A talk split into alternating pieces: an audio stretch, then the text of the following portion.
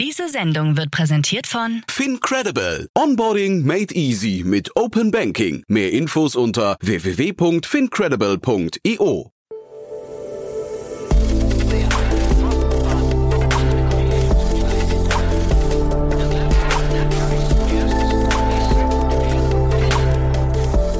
Startup Insider Daily. Interview. Ja, herzlich willkommen zu Startup Insider Daily. Mein Name ist Jan Thomas und heute gehen wir nach Leipzig. Ich bin verbunden mit Evan Kurz, dem CEO und Founder von Evergreen, ein Unternehmen, das einen nachhaltigen Asset Manager mit digitaler Vermögensverwaltung anbietet. Das Unternehmen hat gerade eine Finanzierungsrunde abgeschlossen und um genau die geht's, beziehungsweise das ist der Aufhänger des Gesprächs, aber wir haben natürlich links und rechts auch noch ein paar Themen besprochen. Deswegen freut euch jetzt auf Evan Kurz, den CEO und Founder von Evergreen. Werbung. Hi, hier ist Nina aus dem Content-Team von Startup Insider. Vielleicht hast du es ja schon gehört, wir haben endlich neben unserem Hauptkanal Startup Insider nun auch separate Kanäle für unsere verschiedenen Formate eingerichtet. Wenn du zum Beispiel nur unser tägliches Nachrichtenupdate Startup News hören möchtest, kannst du ab jetzt ausschließlich den Startup News Kanal abonnieren. Gleiches gilt für Investments und Exits, Startup Spotlight und alle anderen Formate, die zukünftig kommen werden. Die volle Ladung Startup Insider, also alle Formate, gibt es natürlich weiterhin hier auf dem Hauptkanal. Also, um die einzelnen Kanäle zu abonnieren, besuche jetzt startupinsider.de/slash insider. Wir sehen uns auf deinem Lieblingskanal. Startup Insider Daily. Interview. Also ich freue mich sehr, Evan Kurz ist hier, CEO und Founder von Evergreen. Hallo Evan. Ja, hallo, grüß dich an. Ja, freue mich, dass wir sprechen und ja, erstmal Glückwunsch zu eurer Runde. Ja, danke schön. Ja. Ist nicht leicht in dieser Zeit. Ah, ist das so? Ah, das ist ja ein schön, da gibt's mir eine perfekte Steilvorlage. Wie ist denn die Zeit für euch gerade und für Unternehmen wie eures? Ja, die, die Stimmung ist schon eine andere als noch vor einem Jahr. Das kann man ganz klar sagen. Ähm, es gibt schon auch ähm, wir, mehr Nachfragen auch bei den bei den Investoren, auch bei unseren Investoren. Aber am Ende sind wir glücklich, dass alles relativ problemlos auch funktioniert hat. Das heißt, Marktumfeld habt ihr jetzt bei der, bei der Kapitalakquise äh, zu spüren bekommen? Äh, Zumindest was die Nachfragen und die Intensität äh, der Gespräche mit unseren Shareholdern angeht. Ähm, Im Prinzip ähm, haben die von Anfang an signalisiert, dass wir das auch dieses Mal zusammen machen werden. Äh, wir haben ein- eine sehr sagen wir, treue Shareholderschaft, kann ich sagen. Und ähm, die, die Runde ist auch entsprechend schon eingeplant gewesen, kann man sagen, ja. Mhm. Du hast mir im Vorfeld gesagt, ihr habt auch schon andere Unternehmen übernommen. Das heißt, eigentlich klingt das so und auch gar nicht, ist gar nicht so lange her, ne? Das klingt so, als hättet ihr eigentlich insgesamt einen ganz guten Lauf, ne? Ja, auf jeden Fall. Ich sag mal, in so Krisen gibt's auch immer Chancen und ähm, die Konsolidierung heißt ja nicht nur, dass, dass Firmen verschwinden, sondern dass vielleicht auch Kräfte gebündelt werden oder ähm, Unternehmen zusammengehen und dann auch stärker daraus hervorgehen.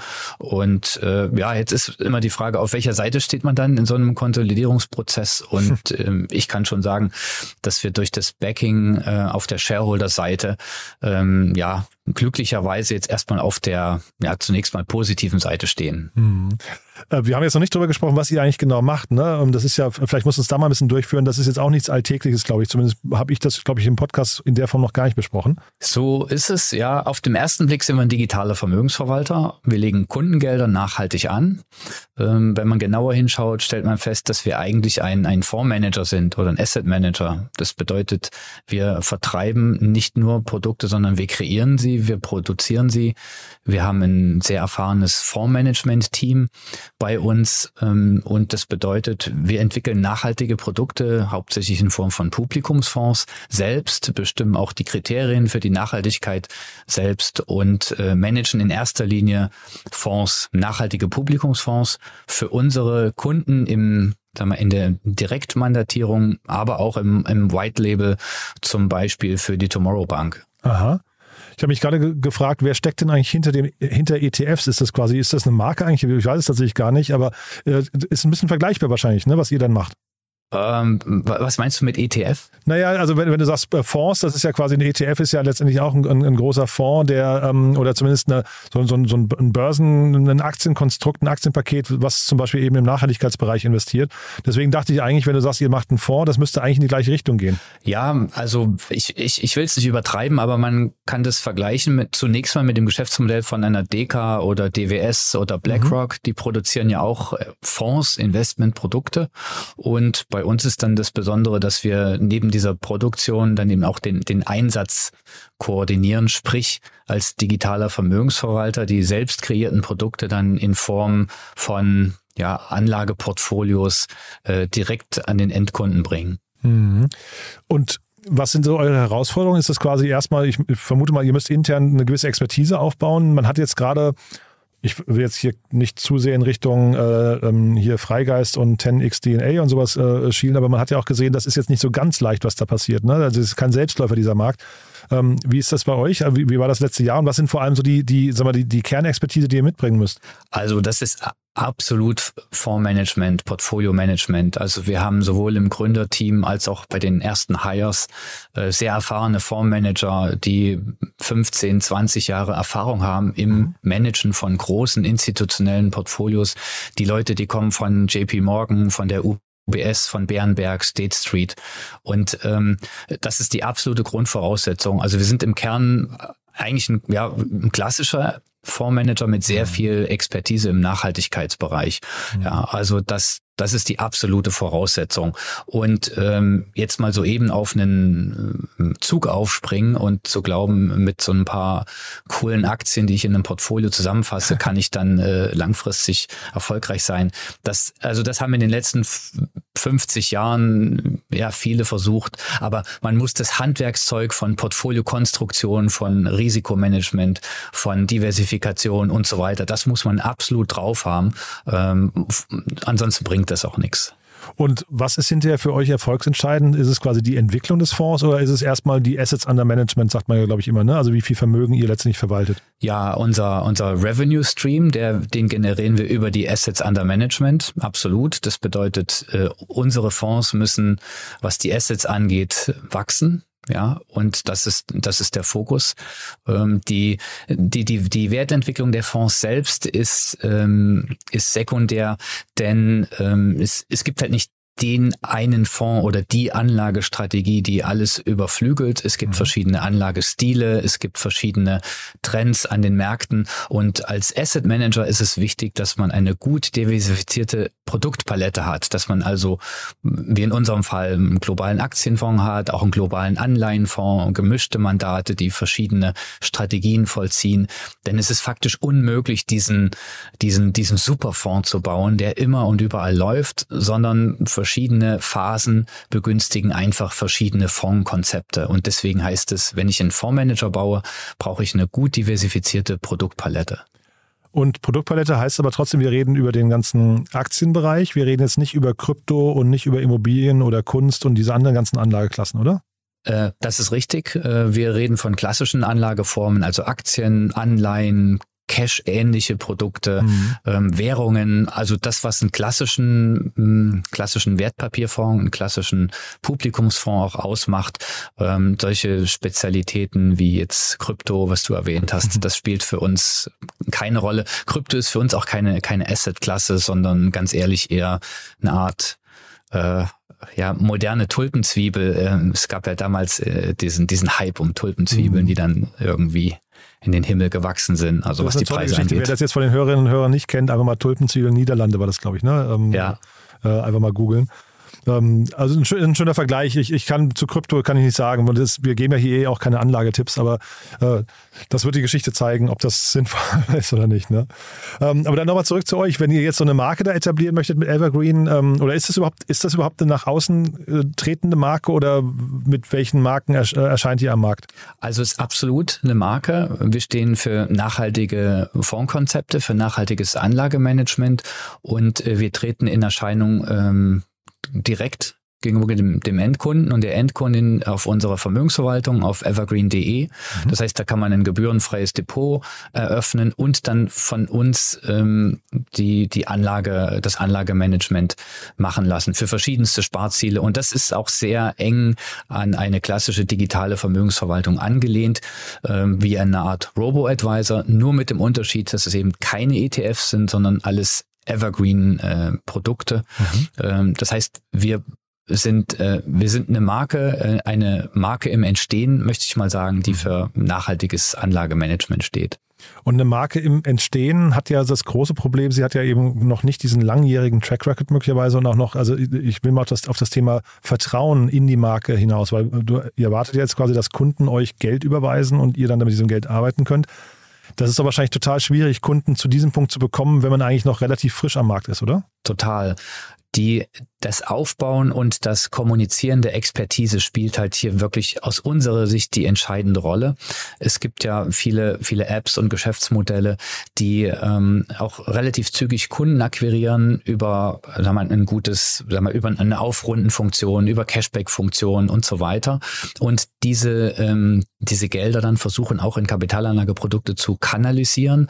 Ähm, für uns ist es wichtig, zunächst mal äh, zu zeigen, dass wenn Menschen mit uns ihr Geld anlegen, dass sie auf erfahrene Fondsmanager mit einer großen Expertise setzen. Das ist der Kern. Das heißt, über die Erfahrung, über die Expertise wollen wir das äh, Vertrauen gewinnen. Und das äh, das hilft ganz gut. Das heißt, das Unternehmen gibt es noch nicht so lang, aber die Menschen, die dort agieren, die verstehen etwas von ihrem Geschäft und machen das mitunter schon viele Jahre. Mhm. Gibt ja, glaube ich, diese Einlagensicherheitslimits. Ähm, äh, ne? Also ich glaube, bis 100.000 Euro oder sowas ist, so, ein, ähm, ist so, ein, so eine Einlage immer abgesichert oder stimmt das bei euch nicht? Ähm, ja, das gilt für Bankeinlagen. Ach so. Ja, ähm, ähm, in dem Moment, wo ich Kapitalanlage im Rahmen eines äh, Publikumsfonds tätige, handelt es sich sowieso um Sondervermögen.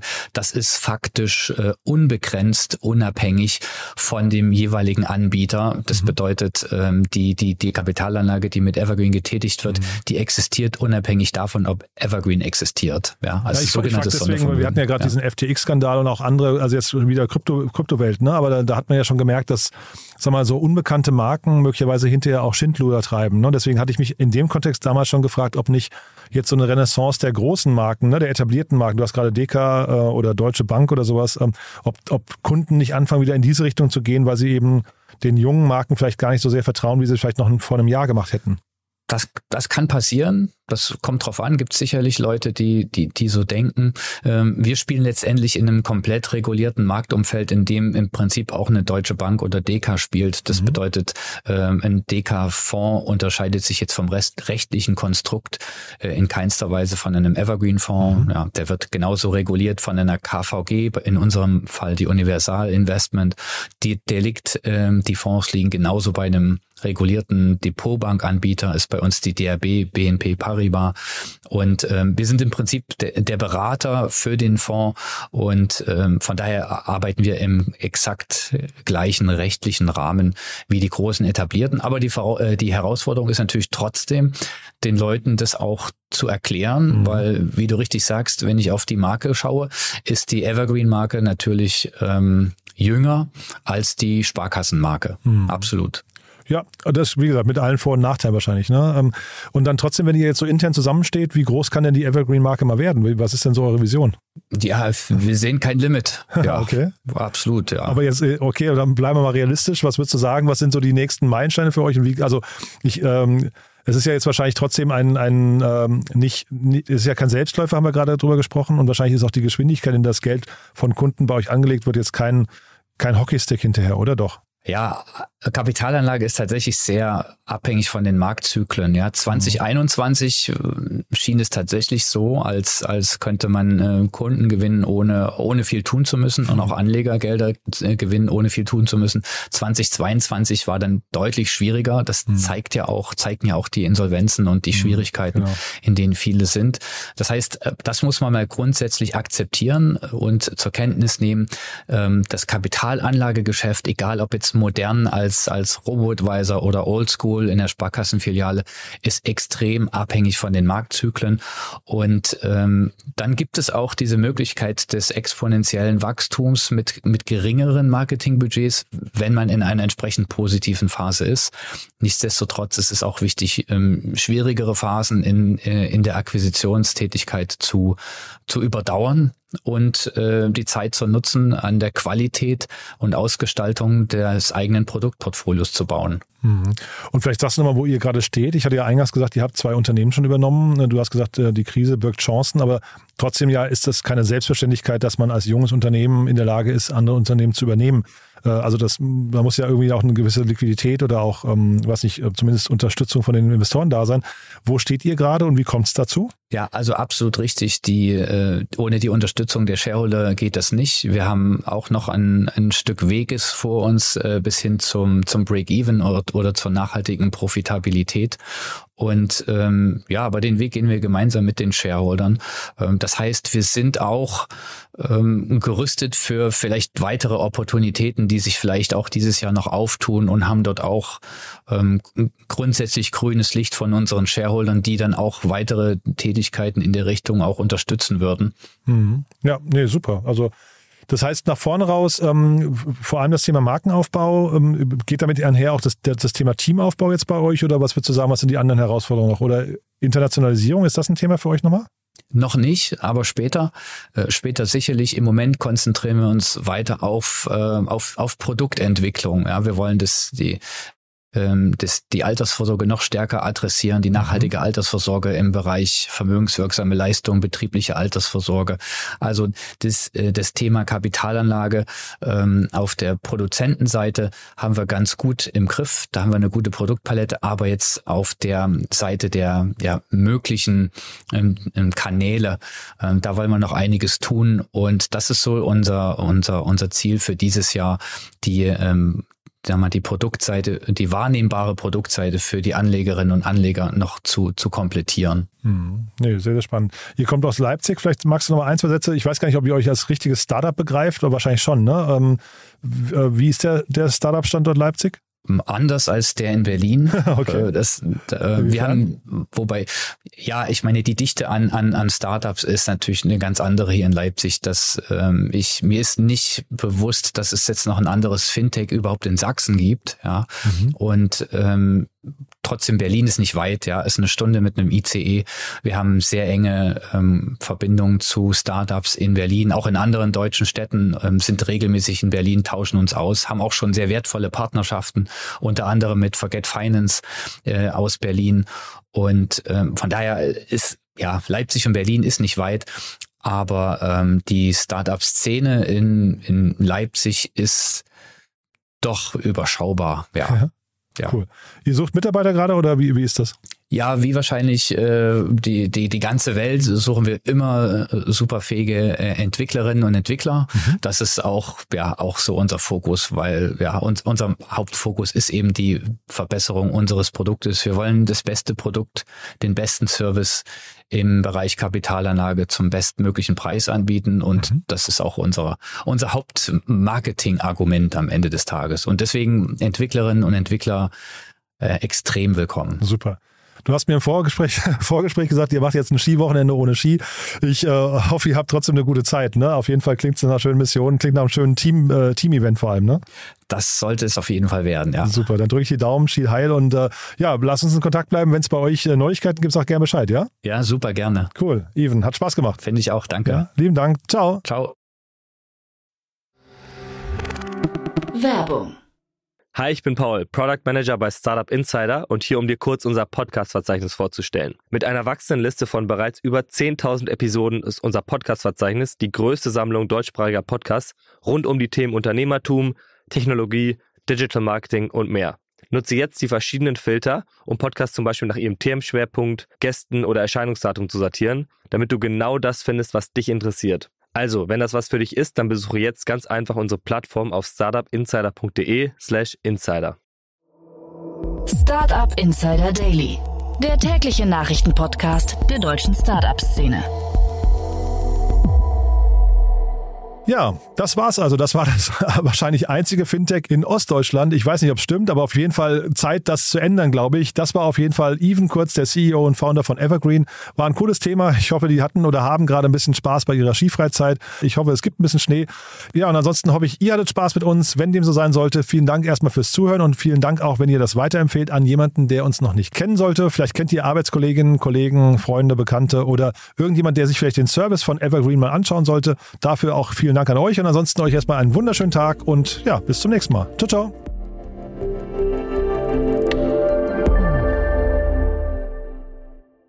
Diese Sendung wurde präsentiert von Fincredible. Onboarding made easy mit Open Banking. Mehr Infos unter www.fincredible.io.